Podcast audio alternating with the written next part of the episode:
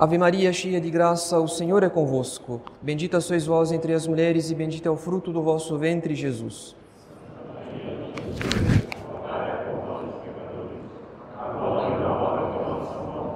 Divino Menino Jesus, Nossa Senhora do Rosário, São José, em nome do Pai e do Filho e do Espírito Santo. Amém.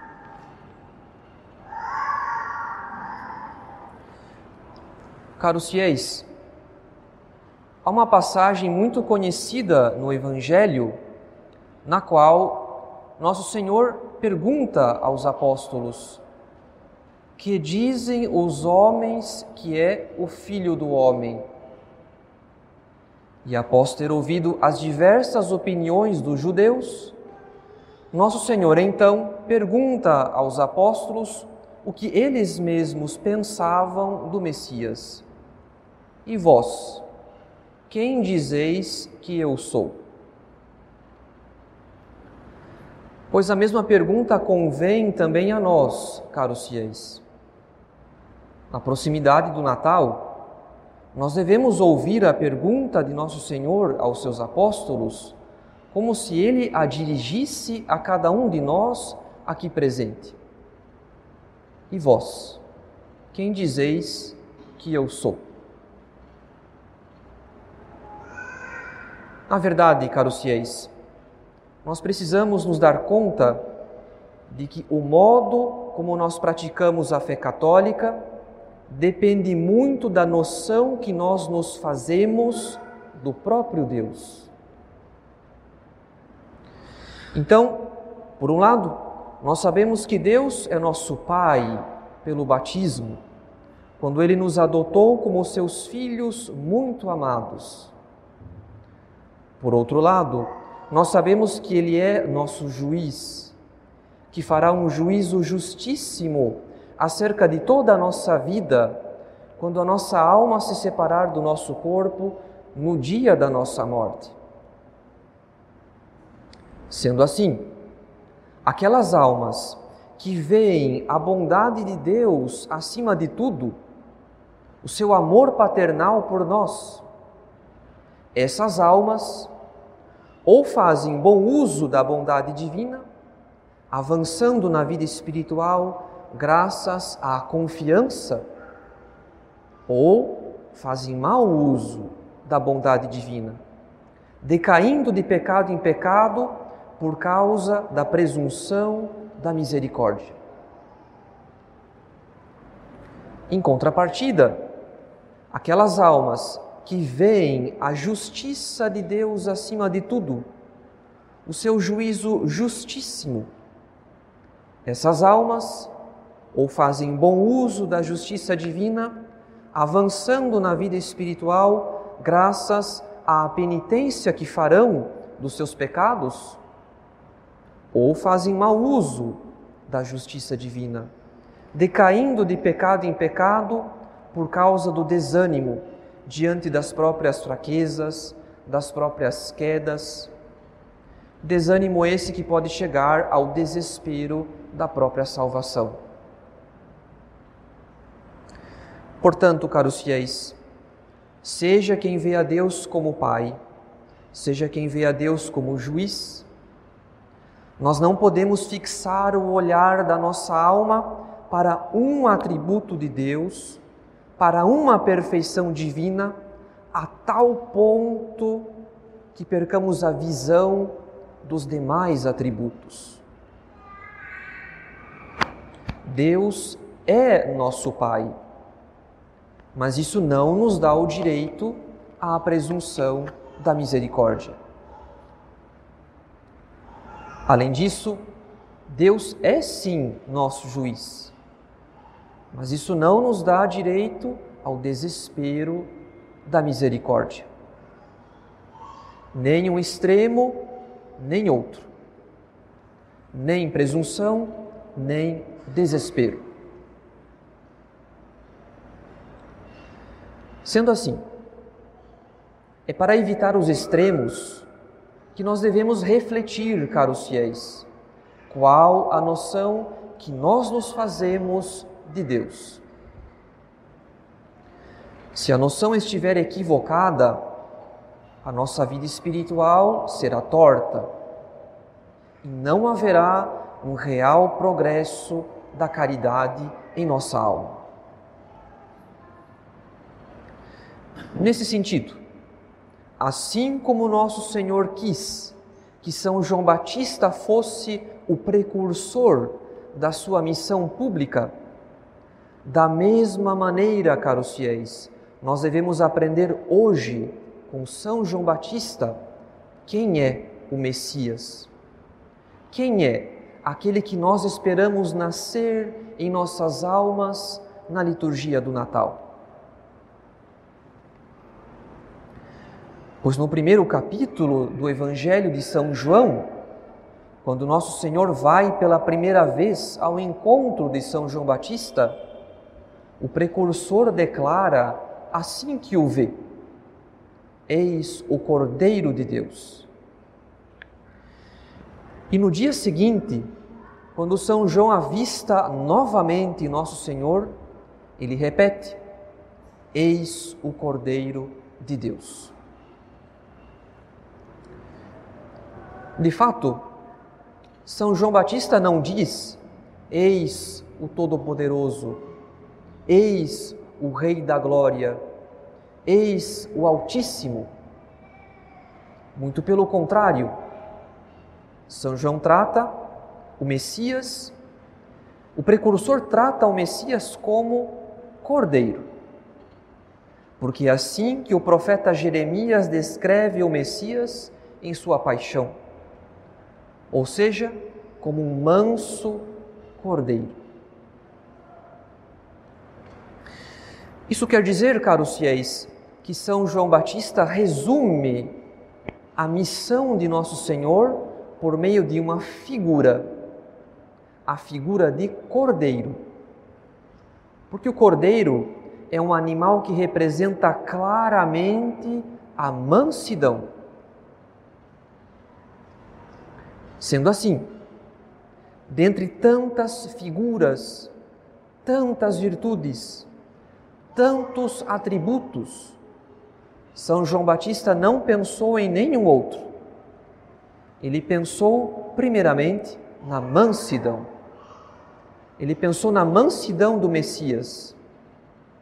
E para isso, São João citou um profeta do Antigo Testamento para confirmar a sua palavra. Nosso Senhor é manso, e manso como um cordeiro. Por outro lado, para nossa surpresa, a mansidão não está entre as maiores virtudes. A mansidão não é sequer uma virtude cardeal. Ela não é tão importante quanto a prudência ou a justiça, por exemplo. Na verdade, a mansidão é uma virtude menor, porque o trabalho da mansidão consiste em remover o excesso de ira, ou seja, remover os nossos sentimentos de vingança para com o próximo. Isso quer dizer que o trabalho da mansidão consiste mais em remover o mal do que dirigir a nossa alma para o bem. E por isso ela é uma virtude menor no conjunto das virtudes. De todo modo, mesmo sendo uma virtude menor, a mansidão possui uma grande semelhança com a caridade. A virtude da caridade nos inclina a querer o bem do nosso próximo. Já a virtude da mansidão, por sua vez, nos impede de desejar o mal do nosso próximo, em razão do sentimento de vingança e por isso ambas as virtudes possuem, na prática, o mesmo efeito: a caridade e a mansidão. É por isso que São João Batista chama Nosso Senhor de Cordeiro. É por isso que ele resume a missão de Nosso Senhor por meio da figura do Cordeiro. Afinal de contas, caros fiéis, se nosso Senhor é o Cordeiro de Deus, então é certo que ele não veio a esse mundo para vingar-se dos homens, e sim para perdoar. E isso sob o preço do seu próprio sacrifício na cruz. Isso tudo significa, caros fiéis, que nosso Senhor, no mistério da sua encarnação, usa de todos os meios possíveis para que estejamos intimamente convencidos disso. Jesus Cristo quer a nossa salvação. Ele quer usar de misericórdia para conosco. Ele quer que nós nos aproximemos com confiança da Sua infinita misericórdia, da bondade infinita do Seu sagrado coração. Em outras palavras, Ele não quer nos julgar no tremendo dia da nossa morte, sem antes ter usado de muita misericórdia para conosco. Então, a mansidão, caros fiéis, resume a missão de nosso Senhor.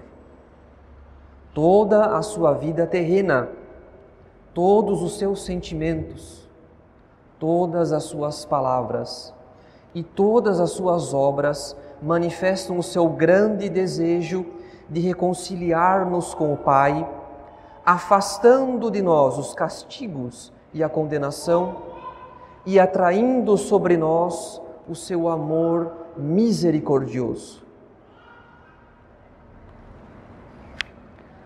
Para provar isso, devemos considerar primeiramente a mãe de nosso Senhor, Maria Santíssima Jesus Cristo quis nascer de uma mulher de temperamento brando, de uma mulher cheia de doçura, para que ele também fosse brando e dócil, não somente em virtude, mas também por temperamento, por inclinação natural.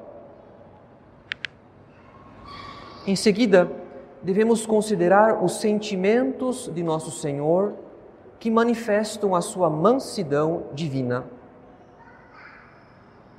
Nosso Senhor não possui em sua alma nenhum sentimento desordenado de vingança para com os homens. Muito pelo contrário, ele sofre em sua alma pelo desamor dos homens, pela fuga da misericórdia, pela recusa dos homens em acreditar no perdão divino. Podemos notar os sentimentos do coração de, Je de Jesus, por exemplo, na cena do Horto das Oliveiras, quando Judas e a multidão vão ao encontro de Nosso Senhor para prendê-lo. Ao receber o ósculo do traidor, Jesus Cristo diz a Judas uma palavra que nos custaria muito repetir Amigo, a que vieste? Nosso Senhor chama o traidor de amigo.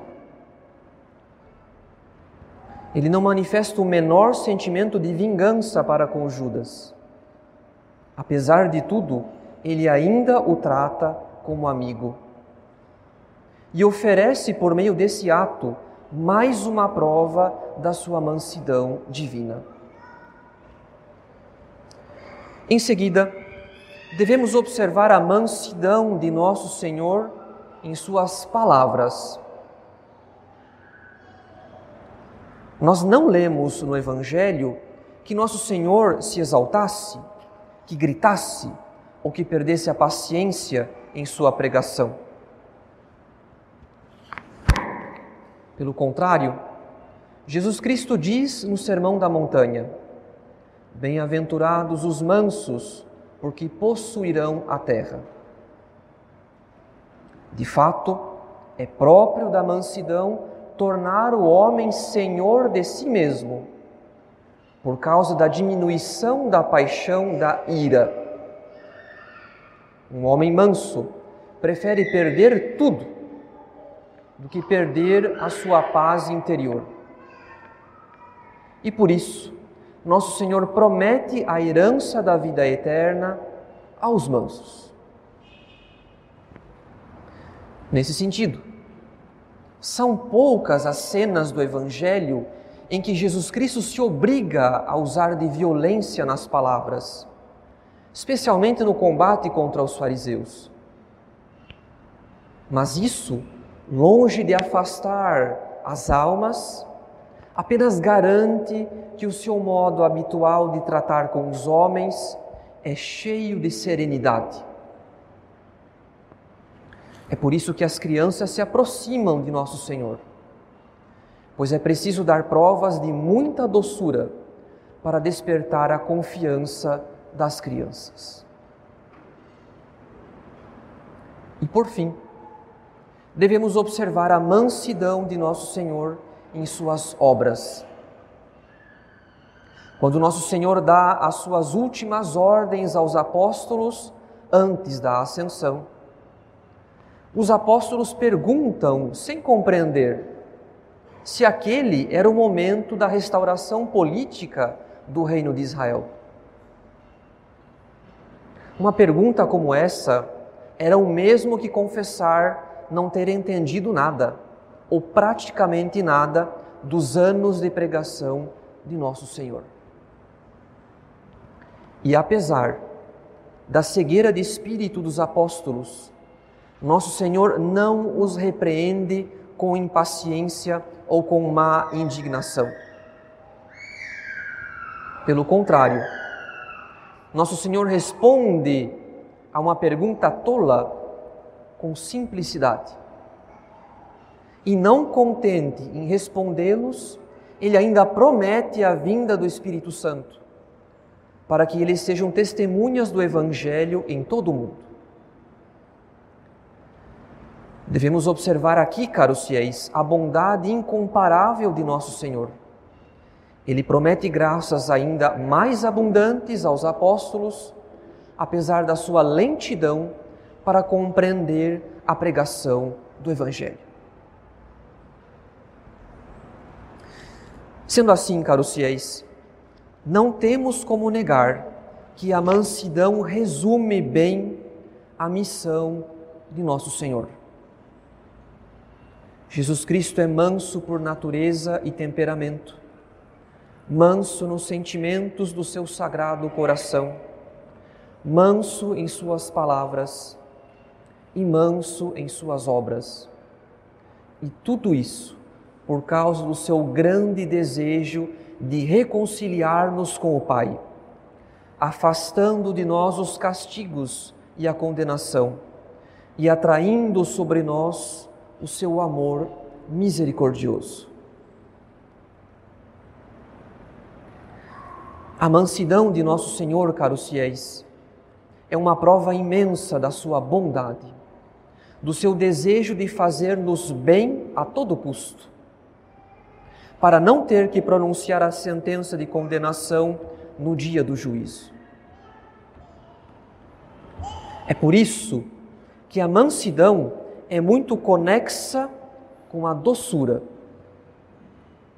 Pois assim como um alimento doce deleita o paladar, a bondade de Deus deleita o nosso espírito. Como diz o salmista: Provai e vede como o Senhor é bom. Tudo o que lemos no Evangelho sobre nosso Senhor é um refrigério para a nossa alma, é um consolo, é alimento para a nossa confiança, é fonte de paz e de alegria espiritual para o nosso coração.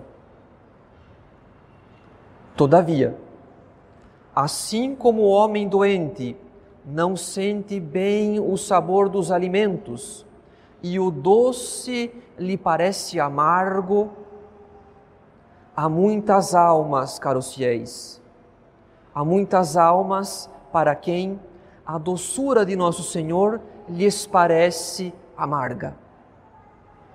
há muitas almas que fogem dessa doçura como se lhes fosse veneno. É por isso que nós devemos voltar à nossa questão inicial, quando nosso Senhor pergunta aos apóstolos: E vós, quem dizeis que eu sou? Pois a nossa noção equivocada da bondade de Deus provém muitas vezes de uma experiência negativa da nossa própria vida. Uma falha, uma lacuna, uma ausência ou talvez uma má experiência com o nosso pai ou a nossa mãe, seja biológica ou de criação. Enfim, muitas vezes há uma experiência negativa a respeito do pai ou da mãe que serve de obstáculo para crermos na bondade paternal de Deus para conosco. E por causa dessa noção equivocada, nós não conseguimos confiar e esperar de Deus o seu perdão e a sua misericórdia. Na proximidade do Natal, caros fiéis, nós devemos pedir à Santíssima Virgem, nossa mãe cheia de ternura e de misericórdia, que nos ajude a crer profundamente no amor misericordioso de seu divino Filho. Pois aquele que não se apoia na bondade de nosso Senhor, em breve irá se cansar de ser católico. Quem não se apoia na bondade do coração de Jesus, quem não espera mais de nosso Senhor do que de si mesmo a santidade, esse em breve irá se cansar.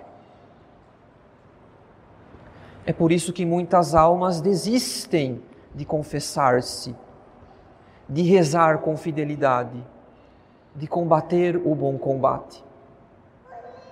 Estão cansadas. E cansaram-se porque procuraram a santidade com suas próprias forças e não conseguindo, desistiram. Não confiaram na bondade do coração de Jesus, não esperaram mais em nosso Senhor do que em si mesmas. Então, enquanto procuramos atribuir o nosso cansaço a um livro que nos causou escrúpulos, ou a um mau conselho que alguém nos deu, nós perdemos de olhar para o nosso interior e constatar que nós não vemos a Deus como nosso Pai, que exerce para conosco uma bondade toda paternal ao longo da nossa vida e não nos julga sem antes ter usado de muita misericórdia para conosco.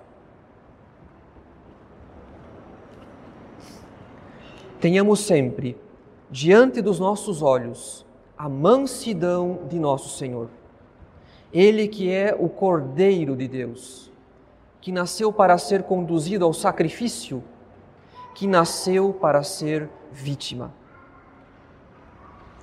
Há tantas almas que fogem da confissão com receio do confessor, com receio da própria confissão com receio de não declararem tudo, de não serem compreendidas, de omitirem alguma circunstância agravante.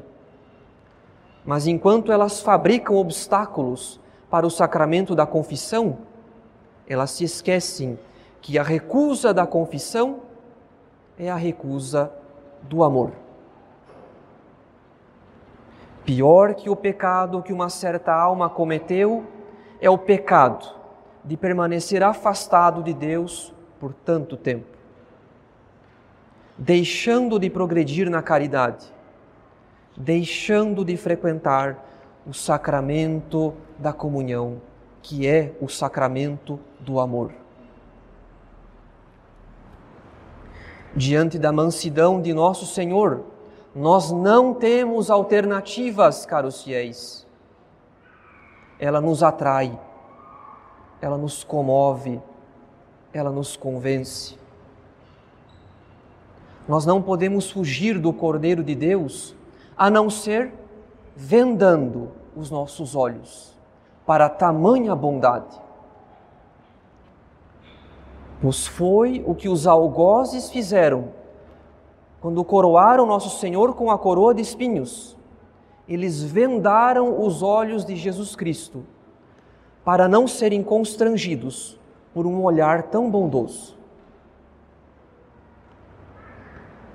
Olhemos nós para nosso Senhor, e Ele fará cair as escamas dos nossos olhos.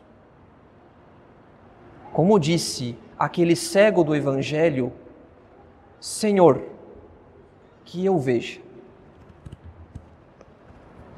Em nome do Pai, do Filho e do Espírito Santo. Amém.